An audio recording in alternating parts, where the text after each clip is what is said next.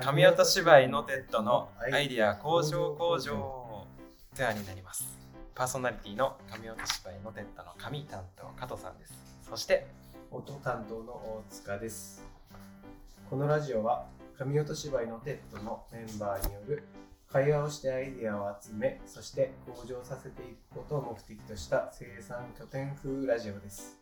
神音芝居のテッドとは絵本粘土作家の加藤さんが描くオリジナル絵本を紙芝居のように上映し生演奏の BGM をザ・ナッツがセリフナレーションを特攻演劇工房が担当する紙芝居を超えた臨場感が味わえる新しいエンターテインメントとなっています。よろしくお願いしお願いします。実はですね今日早速第3回目にしてゲストザ・ナッツのパーカッション大塚くんに来てもらっております。ありがとうございます。なんかすげえテンションが低い。あの大塚がやってきあのあの大塚くんが来てくれましたので早早くも。ぜひどうぞはい。よろしくお願いします、お願いします。じゃあちょっとあのねどんな方が聞いてるかちょっとわかんないんで大塚くんあの、はい自己紹介の方から軽くお願いしたいんですけれども、はい、わかりました。まあ、先ほどちょっと、まあ、あの、ご説明がありましたが、まあ、あの、ザ・ナッツの、えーバーカッション、まあ、カホンをやっております、大塚です。まあ、特に他は何もやってはいないんですけれども、まあ、そうですね。やってないですね、何も。いカホンやってるぐらいですね。はい。カホンと、あはいまああとあれだよねそのえっ、とザナッツはさうん。まあ俺があの曲をうん。なんかこう鼻はい歌と歌詞とメロディーをなんとなくこう作ってきて、うん。まあ本当それはゼロの状態、まあ、ゼロから1立ち上がるぐらいな感じの状態をまず持ってきて、うん。でそれをさ、まあ、キーボードの渡辺さんと、まあ、ギターの木村君がうん。あのそれをこう何曲の形にしていくっていう作業をさうんまあねいわば1から9までだよねはい1から9までをこの2人がやってくれてはいで9を10にする作業だから、まあ、曲のまとめ、まあそうですね。俺がいなかったらまあ10にはならな らない。ないよね。うんまあ、そこはもう否めないですね。うん、だからそうそう総仕上げというか、うんここもうちょっとこうした方がいいとか、そうですね。それを。ねやってくれてるよね大塚君そうですね。まあかけがえのないかけが存在ではありますよね。は。はいというわけなんですけれどもなんか最近どうですか？大塚君まあね忙しいですか、そうですね。まあこの間はね、子供のあれですよ。なんだ、保育園の遠足行ってきました。ディズニーランドに。ああ、はい言ってたね。っていうかなんかちゃんとはい。パパやってるんだよね。まあパパですから、2児の。まあ、あそうですね。そうパパとして。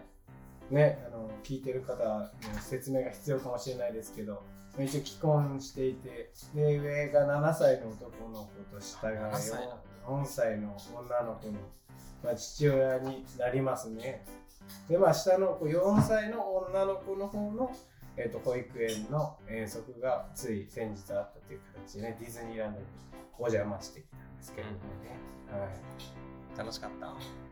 まあ楽しかったですね、めちゃめちゃ。う。んディズニーランドね、うん、独身の頃行っても楽しくなかったですけど、でも子供たち連れて行くとやっぱ楽しいですね。あそう。楽しかった、めっちゃ楽しかった。子供たちは飽きない。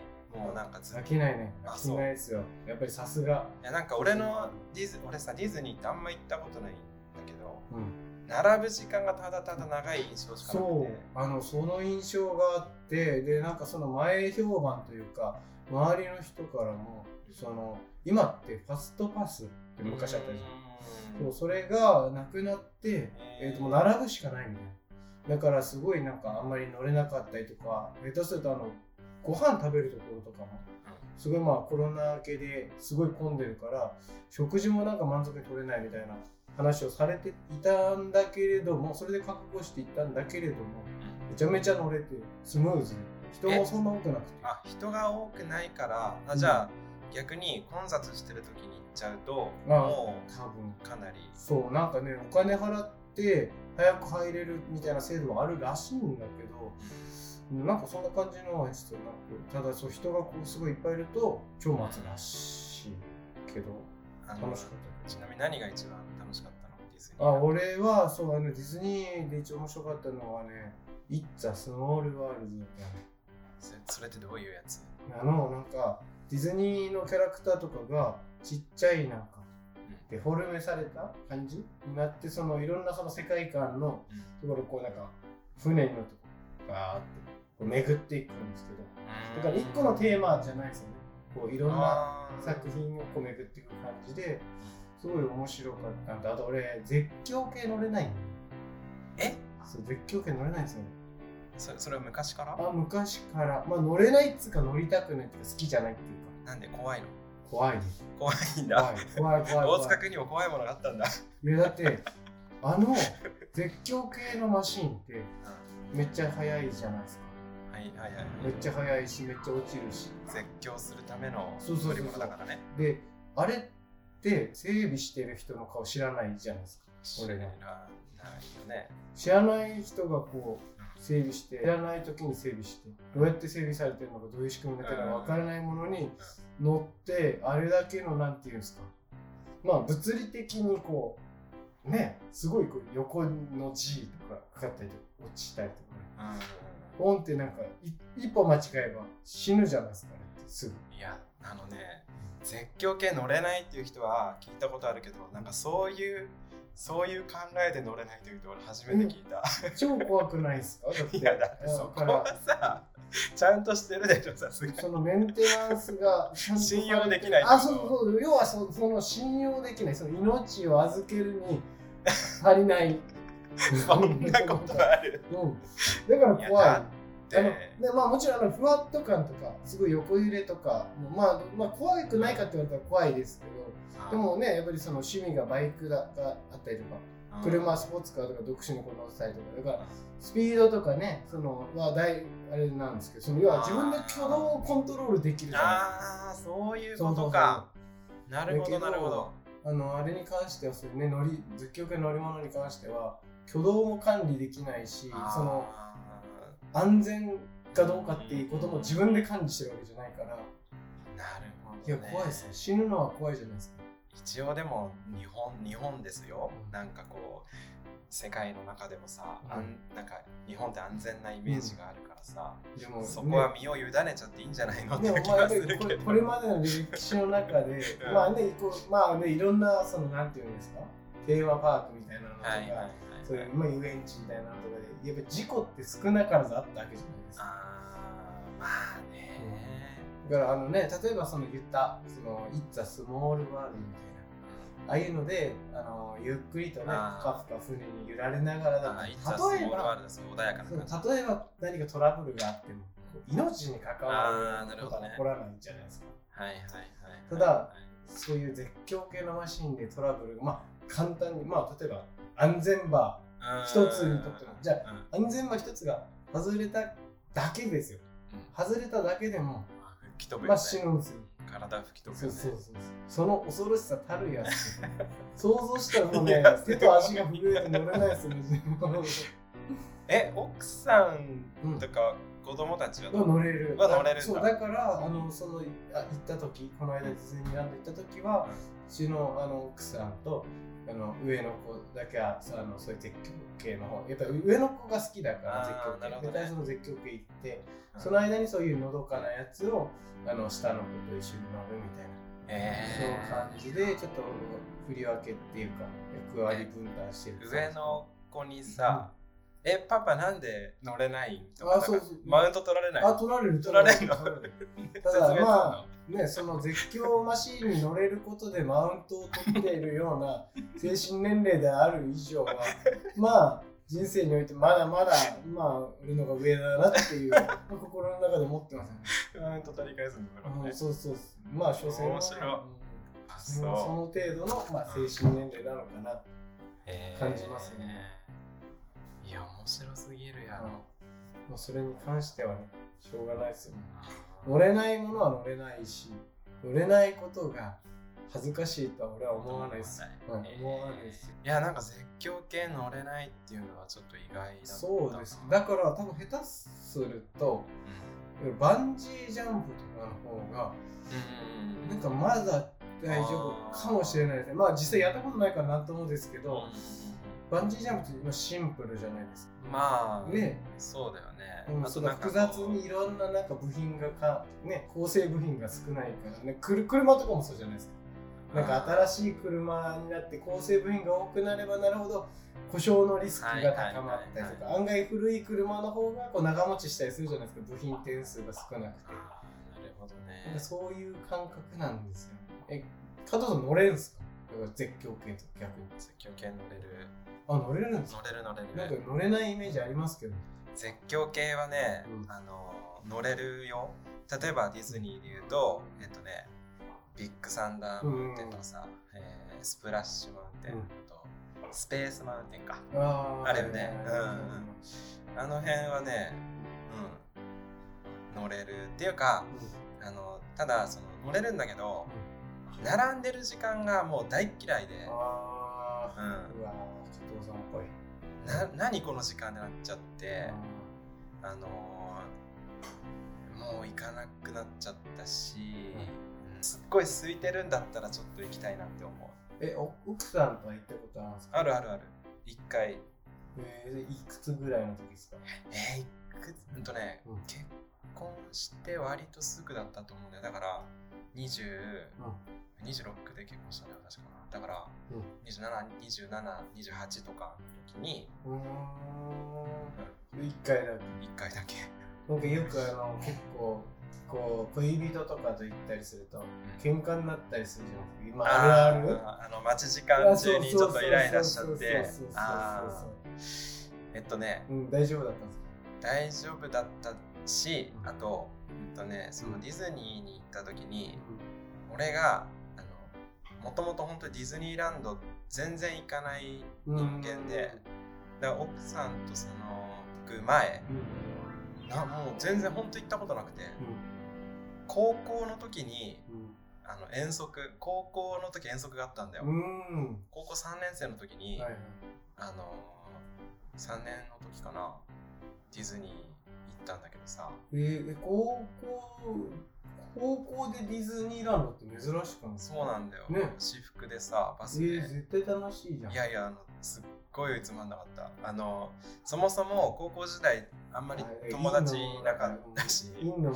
からね、うん。あ友達いなかったし。でしかも男子校だからさあそっかそっか男ばっかりだあし最低じゃんじゃあ逆に。なんか最悪だね何これみたいうん。な別に多分女の子がいたとしても そんなに多分楽しめはしなかったと思うんだけどそんなに記憶ないぐらい。本逆にそうなんですね。なんかね男子校なのにディズニーランドに行こうみたいな考えるそのなんか当なぜって感じね。教師陣もなんかどうかと思うけどね。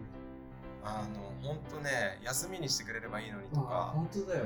本当だよ。そしたらバイトバイトできたなとかさ今考えるえ全然面白くなかったね、まあ、なでも本当それぐらいうん。プライベートで行くと本当なくて。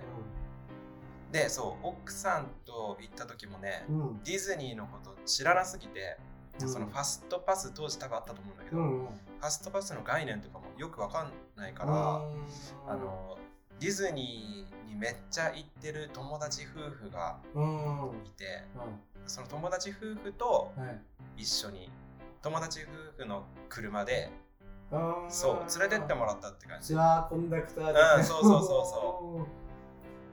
多分ねあの本当うん下手したら奥さんと2人で行ってたらうん。喧嘩してたかもしんない。ね。なんとか友達夫婦が一緒に案内してくれたからあのなんとかなったかな。じゃあそうあの俺もだからディズニーとか全然行かないんですよだから本当人生で多分まあ34回ぐらいかな多分行ってで前行ったのもやっぱりうーんとねうちの今の奥さんと結婚する前に付き合ってた頃だからやっぱり212とかうん。にい行ったっきりだからもうかれこれ10年ぐらい行ってなくて。うん。だから向こうのノウハウとかななんつうのああるじゃないですか時間の使い方上手な人っていうか知ってる人ってねこれやってる間にこれやっとくといいよみたいなの効率よくね。そうそうそうだからそういうのも分からないからうん。多分イライラしちゃってたのかなと思うけどでもやっぱりなんか今回はね他のお家のまああの保育園のあー遠足か他のお家ねの人たちとかもいてやっぱりディズニーに詳しいお家の人とかもいたからいろいろ一緒に行動とかしてストレスなんかもあれたんですけどなんかさっき言ったその「ザ・スモールワールド」から出てきた時にあの要はうちの奥さんと上の子はあのその間にビッグサンダーマウンテンに乗ってたんですよ。うん。でじゃああの合流しようっていう話になってうん。あの俺「イッツ・ァ・スモールワールド」から出たところの出口で待ってたんですよ。下の子はいはい。で待ってたら後から出てきた家族がいて、まあ、奥さんがめちゃくちゃブチ切れてるんですよ。このパパに。見たくないなそう。いうとこ。ね子供2人いてうん。片方ちっちゃい子は、えっと、あれだったのかな。あの何？いいか。ベビーカーそうベビーカーに乗ってて上の子はまあ歩ける年齢ででなんか話を聞いてたらどうやらその上の子がもう疲れたっていう話をしてるらしくてでも休みたいって言ってたみたいなんですよ、で奥さんがまああの旦那さんにまあブチ切れてて。でもうあの疲れたって言ってるから休みたいみたいなでおそらくそのあのだ旦那さんの方はあの旦那さんの意見はその並んでる時間っていうのはその休憩時間だと。うん。休みの時間になる。だからそこで休んでるから大丈夫だろうでなんかそこですごい衝突してていや立ってたって休みにならないから、座ってどこかに入って座って休憩を取ろうと。うん。でも多分ねあの旦那さんは旦那さんで多分せっかく来たんだから多分楽しみたいっていうのがあって多分あのそのね並んでる間にこうちょっと休憩すればいいんじゃないかみたいな。すんごいテンションで喧嘩してて。いいやそれは遠足あそうそう遠足いああなるほど。なあそんなにあの同じあれじゃないですよ。あー別に。の保育園とかじゃなくて全然知らない。ああ知らない人ね。そう。はいはいはい。だけどそれを見てやっぱり喧嘩今日喧嘩しちゃダメだと。どんなことがあってもなんかね子供たちのいる前で両親が喧嘩してるっていうのはちょっと見たくないよねまあね、あの恋人同士だけ男の人と女の人だけで喧嘩するんだったらまあまだですけど子供たちがね楽しんでるきてが疲れちゃってるっていうのもねわかるしお父さんのそのテンションなんかね頑張りたいっていう気持ちもわかるしお母さんのその気持ちもわかるしだから喧嘩しちゃうね。悩ましいですからね、いやでも俺はあのお父さんが言ってるってる並んでる時が休憩っていうのはもう全然賛同できない、うん、うん、俺もさもう絶対もうカフェとか飲食店にとりあえず入っちゃうから、だからやっぱストレスはストレスですよね。並んでる時間も。いやもうあの時間何？あのラーメン屋さんとかに並ぶのもちょっと嫌,、うん。嫌な人間だから、そう確かに。うん、なんかね。なんかダメなんだよねディズニーランドの並んで並ぶところ、うん。あそこもなんか決して快適なわけじゃなくないですか？なんかちょっと多分しばらく行ってないから覚えてないかもしれないんですけど決して快適じゃないですあの並んでるところも。結構あのディズニーランドのアトラクションってこう水使ってるアトラクション多いんですよ。スプラッシュあマウンテンもそうだし海賊のやつもそうだし。はいはいはいはいメントスモールワールドもそうですけど、うんだからあのなんていうんですか湿度が高くてムシムシしてるんですよ並んでるところ。が、はいはいはいはい。はいそうだからよりこあでまだ結構暗かったりとかして。何？あやっスぱりこうペースマウンテンとかうんのとなんていうか結構で閉鎖的で人もいっぱいいるし。なんかストレスをたためる構造になってるんですよね多分あれだから、うん、俺も合ってるのとかも苦手だし並ぶのも苦手でやっぱり輪をかけてねやっぱりあの環境があんまりよろしくないから。でもなきっとそういう並んでる時間さえも楽しめるっていうのがでもそのパパパパ旦那さん？陽の陽のものなんでしょそううねそう陽のきっとね。者たちの感覚なんでしょうねうん。我々陰のものはちょっと、うん、うん。うんそうね。だからやっぱり景色だけでも楽しいですからねディズニーはねいやーなんかでもな別に普通のラジオパーソナリティとかはいやなんか今の話聞いてすごいディズニー行きたくなりましたとか言うんだろうけどなんか別に今の話聞いてもうん。うーんてかなんか別に行きたいとは思わない。としてもなんかディズニーをおすすめした感じでもないしうん。多分今後もうんそんなにそうね。なんかディズニーランドとはないううん。でなんか美女と野獣がなんか新しくできてすごいいいいいっていう話をなんか聞いたんですけどうん。結局そこも行かず。あの外観すら見ず、うん、終わっちゃいましたからね。あのね映画はね好きなんだよ。ディズニー映画ののディズニー映画の美女と野獣とかアラジンとかはー、うん。たくさんとよく映画館まで行って見に行くんだけどね。ランドの方に行こうとはね、だからね結局加藤さんなんか絵本とかも書いてキャラクターも絵本じゃないですかそこにストーリーがあって。だから、まあ、ディーチクで結構やってることの内容としては、そうね。うちは同じ方向向いてるかもすよね。まあただそれがテーマパークってなったら、まあ、興味があるかないかはまた別っていう話。なんでこんなにいやややっぱ人の多さにちょっとうってなっちゃう、まあ陰のものの。陰のものね、独自のねうん。感性がね、そうね。で逆逆に逆にじゃああの今の、えー、と書いてる絵本のキャラクターとかで、えっ、とテーマパークを作りますってなった場合はい。じゃあどういう感じにします？まあ例えばねあのこの間行ったディズニーランドだと、まあ、ミニーちゃんのお家とかであったりとかミッキーのお家とか。があって着ぐるみのミッキーとかと撮影できるスポットみたいなそういうのがあったりとかあのプーさんのハニーハンとかあー。ああいうふうにそのなんかそのキャラクターごとにこうコンセプトを持ってうんアトラクション作ってるじゃないですか。だからそのね今のそのおびちゃんとかをこうそういうテーマパークに落とし込むとしたらこうやって作りますうわーこれはなかなかね。ワクワクする、うん。うん、だでもそう考えると楽しいと思うんですけどね。あのでも、うん。うんとあんまり人は来ないようにする。だからそもそも、うん。うんとあれだねえっと駅から遠いところにまず作るかな。車で行く。アクセスの悪い。アクセスちょっな何ここ？みたいな、あ、のすんなり行けるところには多分作らなくて、うん。まあ車のところにまず作る。あんなディズニーとかみたいにもうかなりあのちょっとした森とかうん。林を切り開いた程度のあの若干狭めの土地を買って、でねえっとどっちかっていうと飲食店を充実させたい、気持ちの方まあ、確かにディズニーとかもね、しかも飲食もありますからね。うん、カフェ飲食店を充実させて、うん。まあ、あとグッズ売り場、雑貨店をまず作るでしょ、うん。でアトラクション、まあ、絶叫系。だからそもそも敷地がそんな広くないから、うん。絶叫系はまず無理なのね、うん。まず無理。絶叫系自体はまあ置くつもりはない。全くない、うん。置かない。置かないし置くならえっとね置くならそうだなメリーゴーランドみたいなやつかな。うん。乗り物。かわいい。乗り物がうん。ぐるぐる回る。メリーゴーランドのクラシックカーバージョンみたいなああ、なるほど。はいはいはいはいああとはい。うんでもゴーカートみたいなやつ。え、あの、じゃあ自分で運転してそう。あでもいらないな。ごめん。さっきのなし。ゴーカートいらないな。えっとねちょっと待ってね。メリーゴーランドしよ。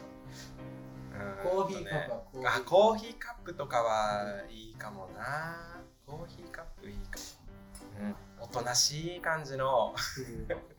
おとなしい感じのがうん。好みかな、うんゆっくりできる。あとうんどっちかっていうとねうんうん。体験ができるあのスポットが欲しい。例えばえっとねそれこそ俺粘土作ってるじゃん。うん。でその、ま、粘土ってあの真っ白い粘土だから絵付け体験ができるとことかね、うんうんうん、あのおびちゃんとかトミーの顔とか洋服を自由に色塗ってください。でそれをお土産で持ち帰っていいよとか、えっと、革製品例えば革のブレスレットとかにうん。焼きごてであー。なんかこれをなぞればみちゃんの顔になるよとかあとなんかこうちょっと陶器を作れるとかさ。陶 陶器はちょっとあれだけど。まあなんかこう自分のキャラクターのグッズをうん。体験で作れるよっていうそういうそっちの方が好きかな。あなるほどね。うんでまあ要はあんまアトラクションアトラクションっていう感じよりはまあ同じテーマパークって言ってもまあどっちかっていうとそのなんだろうね。そうね。あとはやるとしたらミニシアターとかミニアニメとかをひたすらループ再生してるちょっと暗めの小小屋みたいな。はいはいはいはいはい。あれにあったなんか三鷹の森のジブリ美術館にああった。ーあのねジブリ美術館俺行ったことないんだけど、うん。なんかそういう延々とうん。ミニアニメとかを再生してるあ小屋れいいよね。いいいいいいとか、あとは多分テーマパークとか作れるくらいになったら多分俺もうん。5060とかなってると思うんだよね、うん。ある程度年重ねてると思うんだけど、使ってきた道具とかのうん。展示資料館みたいな、原画とか飾その部屋の再現みたいな。あそうそうそうそう。そう、ね。作業してる作業机の再現とかこういう道具使ってるんだよとか、うん。粘土細工はこういう何道具を使ってやってる作ってるんだよとそういう。すげえわかるさ想像がつくななんかほんと滞在時間2時間ぐらいいればもう十分見れるみたいな、う。んあとは飯食って帰るみたいな。飯食って帰るみたいなそういう感じかな俺が思い描く理想のテーマパーク。うん。なるほどね。ねやっぱディズニーみたいなもうあの規模がでかすぎてあんまり想像がつかない。うん。まあやるとしたらまあそんなレベルなのかなって感じのそうな本当にこじんわりとした、うん、感じかな。まあねそう考えるとやっぱりディズニーはでかいっすよね。でかい。規模が。規模がでかい。規模がでかい。だってあのなんだシンデレラ城とか。俺シンデレラ城って多分人生でまじまじとね今回が初かもしれないですね。あそう。えなんかうん。見たことあんまり気にして見たことなかったんですけどでかいっすよねシンデレラ城。ーなんか結構近くまで行った記憶はあるあんまなななんか何があるあれ入入れなんかね入れるのかな？なんかね、多分なんかあるんですよ、アトラクションがある中に。なんか並んでたの。でも、あそこトンネルみたいにこう、まあ、表と裏がトンネルみたいに繋がってるんですけど、へそこ通って裏から見てみたいな。それで終わりだったから、中で何やってるのか知らないですよ。あじゃあお城の内部例えばこうすごいてっぺんの方まで行けるとかそういうことはできないわかんないです。だからね、お城自体の中をこう見るっていう感じじゃないんじゃないですか。そのなんか、よくあるね、なんか、そのにあるやつみたいに見れるわけじゃないんじゃないですか。やっぱり中もアトラクションになってんじゃないですか？知らないけど。なるほどねうん。ああとごめんさっきの話理想のテーマパークの話に戻るけど、うあの不意にん。うん楽器隊とかが現れてほしいあの演奏家たちがうん。不意に。不意に現れて演奏してまたどっか行くみたいなうん。ちょっとよくない？うん。まあ、なんかまあ言ったら、あの、なんかディズニーのパレードみたいなやつ。ああもうあれのめちゃくちゃ小規模バージョン、小規模バージ4人ぐらいのうんなんかこうラッパ吹いてる人とかが。あとこう何あの太鼓をさ首からかけてさああ、うん、わタかるわかる。ララッタッタッタララッタッタみたいな感じで更新にしてくるそうだな。ていうのかな、うん。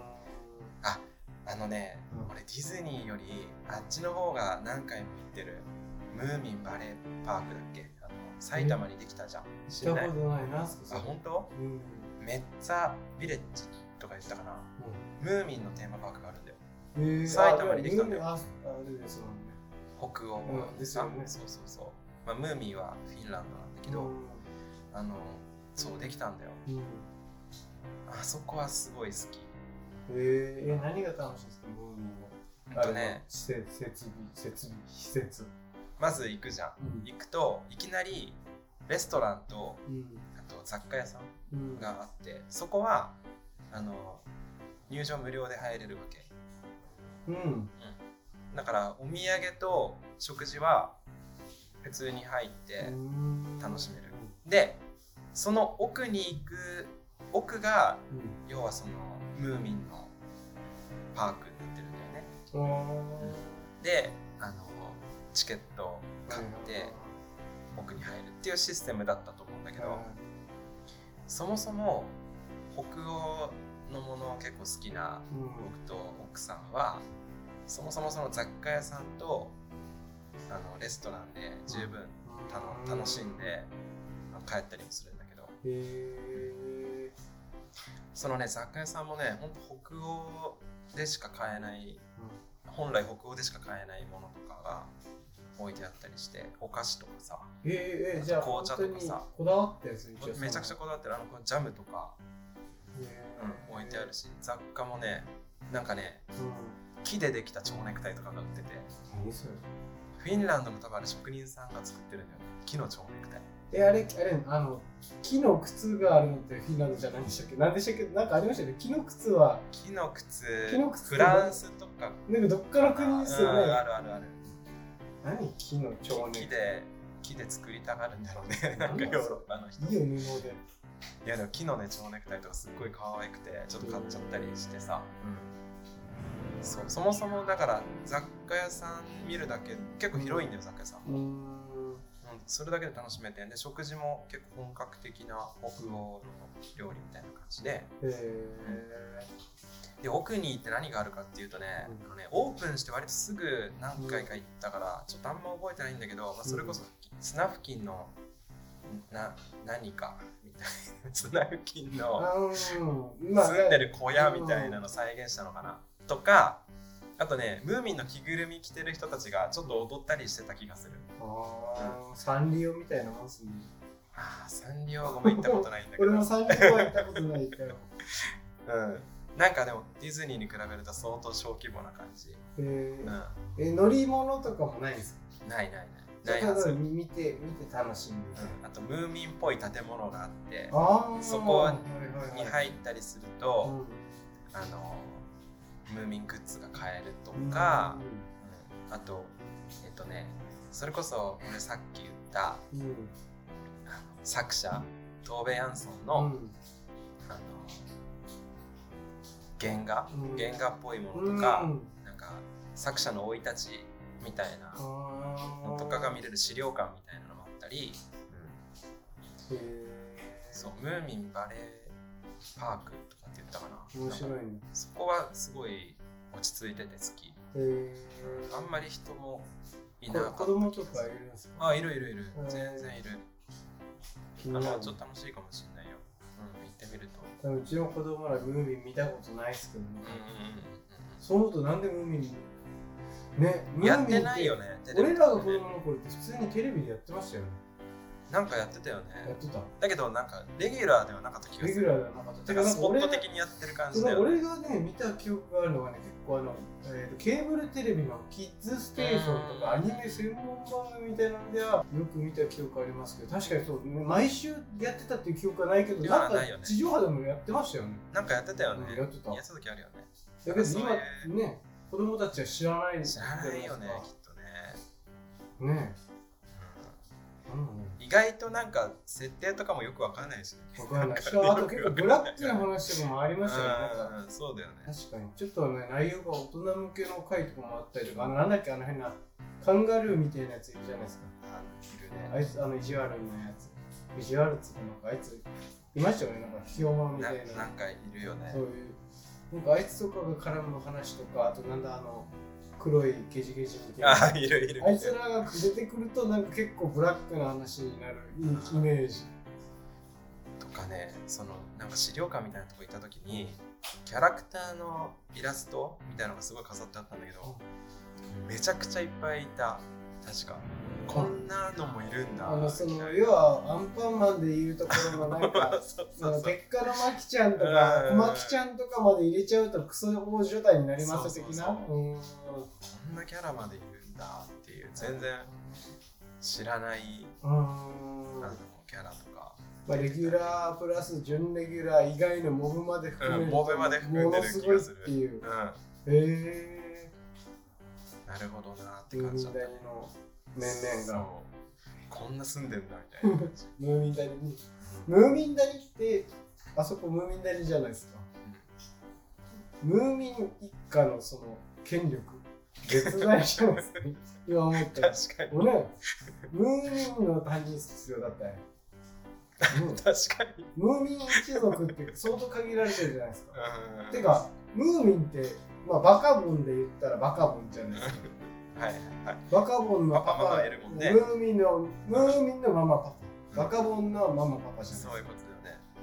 であのフローレンとかめちゃめちゃなんかバカボンじゃなくてムーミンに形状は酷似してるけどあれムーミン一族じゃないじゃないですか。見たら一族ではないよムーミンねの何々じゃないじゃないですか。ムーミンの妹とかムーミンのお姉ちゃんとかじゃないじゃないですか。フローレンってあれ多分お姉ちゃんとかじゃないですよ、うん、フローレンは多分階級としては多分ムーミン一家の下に当たるんですよすごいねそこまでか。ムーミンの考察会。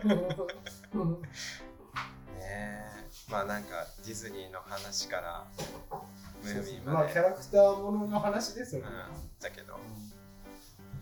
あのーもう一つちょっと質問があるんだけど大塚君あのはい。なんか今後ナッツナッツの,、はい。あの活動においてはいなんかやっていきたいこととかあるんですか？あ活動？こういうことしたいとかこうああなんなんでもいい。あの例えばこういう曲やりたいとかでもいい。ああまあそのナッツナッツで。それともそのノテットも含めてえっとねなとりあえずナッツで、とりあえずナッツ。うん。どんな曲やりたいとかなんかある？あとは例えばな何？うん。単独でライブやりたいとかなんでもいいやりたいとしたら、えー、と渡辺さんが DJ をやって、えー、と俺らでうん。踊りながら、ねあのやる。あの TRF みたいなのをやりたい。渡辺さんがとりあえず渡辺さんの DJ が見たい。とりあえずそれだけ。似合わね。多分一番似合わない。です似合わないんだよな。やっぱり渡辺さんが一番面白い状況になるのが見たいですね。テンパってるのみたいみたいな。うん、見たいね。なんかそのなんかね、自分のなんか役柄にこう沿ってない役をやらされた時のあの渡辺さんが俺は好きだから、うん、好きなんだ。だからそそれが見たいですね。あそうじゃあナッツの活動はまあそそんなうん、感じで。そうですね。いつかはその DJ はいはいはい。渡辺が。DJ 渡辺ねうんじゃあちょっと期待しとこうかな。そうですね。ノテットの活動としては何かありますか？との活動としては、ね、どっかでやりたいとか。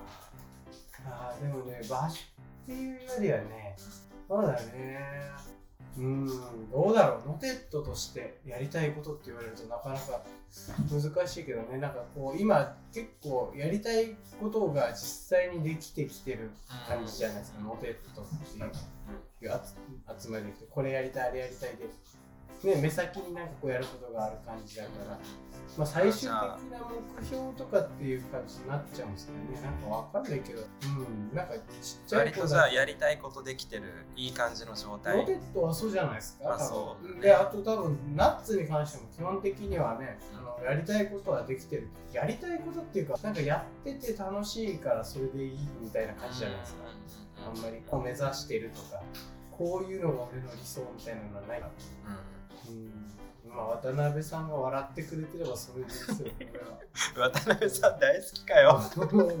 俺は渡辺さんが笑ってくれてればそれですとりあえ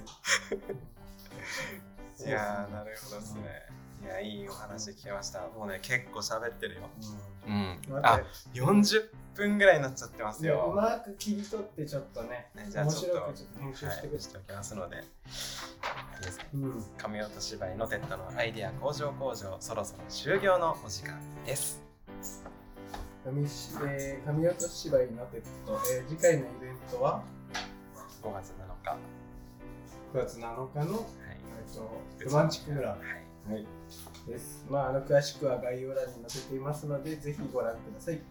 また、えー番組のフォローやいいねなどもよろしくお願いいたします。それでは本日はこの曲でお疲れ様でした。ザ・ナッツでラフソング。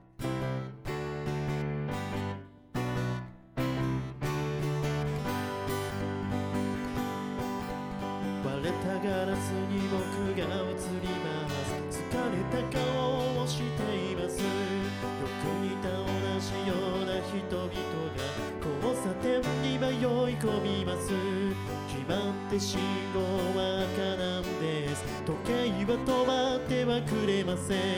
大抵は遅刻ギリギリです。言い訳考える朝です。どうだっていいじゃんそんな些細なこと。世界の果てまで蹴っ飛ばせよ。そんな風に生きてゆけたらこんな世界でも好きになれるのかな